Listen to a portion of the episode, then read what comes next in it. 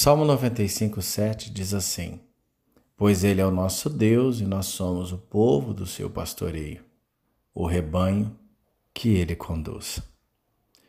Hoje eu quero falar com você sobre nós sermos a poesia de Deus. As Escrituras chamam a igreja de um poema. Efésios 2,10 diz que nós somos a criação de Deus. A criação, ou melhor, a palavra criação vem do grego poeu ou poesia.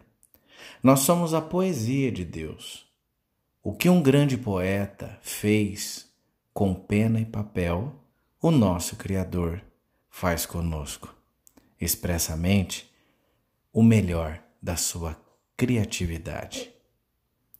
Você não é a poesia de Deus. Eu não sou a poesia de Deus.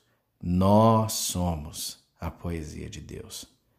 A poesia exige variedade. 1 Coríntios 12, 6 diz assim: Deus age por intermédio de homens e maneiras diferentes, mas é o mesmo Deus que atinge os seus propósitos mediante todos eles. Então veja só.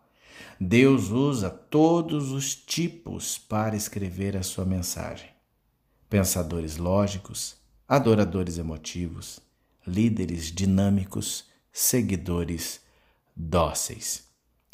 Os visionários que lideram, os estudiosos que ponderam, os generosos que pagam as contas, verbos cheios de ação, substantivos firmes como rocha, ponto de interrogação enigmático, sozinhos Somos símbolos sem sentido colocados numa página.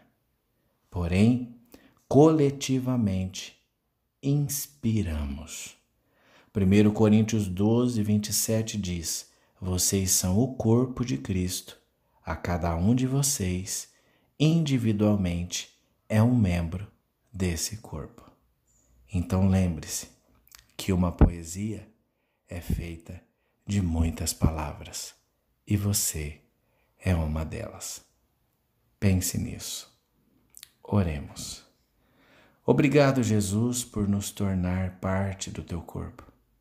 Que nossa vida possa expressar a beleza da tua santidade e pureza. Que possamos honrar uns aos outros como filhos amados, cada um de um jeito, cada um amado profundamente. Amém.